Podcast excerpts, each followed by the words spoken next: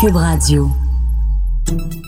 Salut, c'est Charles Tran avec l'équipe dans 5 minutes. On s'intéresse aux sciences, à l'histoire et à l'actualité. Aujourd'hui, on parle de finances et de climat. Deuxième volet de deux sur le climat et l'argent. On parle du pacte finance-climat, un texte qui imagine deux outils pour financer la lutte contre le réchauffement climatique, une banque et un fonds européen pour le climat et la biodiversité. Agir maintenant, c'est possible. Les solutions sont là.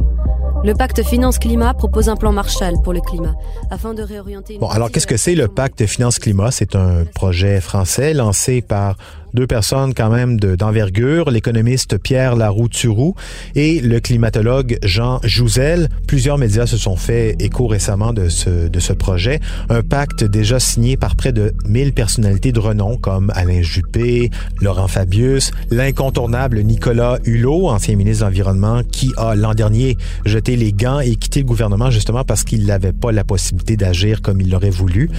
Et à la table, des jeunes qui disaient on est en train de nous laisser un monde dans lequel on n'a pas de futur. Il faut donc une solution ambitieuse, non partisane, européenne.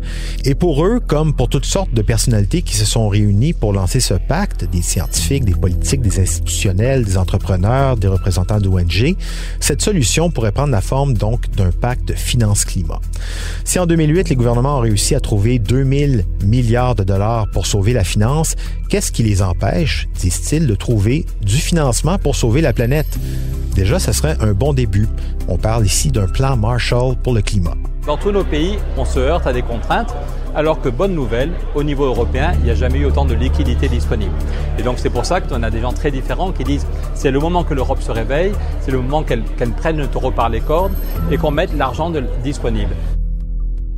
Donc concrètement, le collectif espère la signature rapide d'un traité européen qui établirait la création d'une banque ainsi que d'un fonds européen du climat et de la biodiversité. Donc pour le moment, on parle à l'échelle de l'Europe, mais imaginons que les Amériques, la Chine, l'Inde soient sur la même longueur d'onde, ça aurait vraiment beaucoup d'effets. On demande donc la création d'une banque du climat qui accorderait par exemple des prêts à taux zéro aux pays signataires du traité, et ce, à chaque année, à hauteur de 2 du PIB du pays qui demande. Donc, pour la France, la somme serait non négligeable, 60 milliards de dollars par an pour financer la transition climatique, l'isolation des bâtiments, développer des énergies renouvelables ou investir en agroécologie, par exemple. Autre mesure, un fonds européen dont la vocation serait de conduire, disent-ils, des politiques européennes à la hauteur du défi climatique, c'est-à-dire ici, par exemple, d'instaurer euh, un prélèvement sur les bénéfices avant impôt de grandes entreprises. Tiens, tiens, le retour de la taxe Tobin.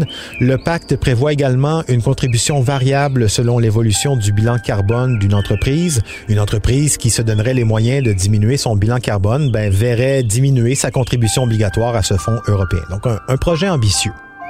Évidemment, on comprend que le pacte pour le climat, c'est avant tout de belles intentions qui vont certainement se heurter très rapidement à la réalité des marchés, des financiers, des intérêts politiques et de plein d'autres choses.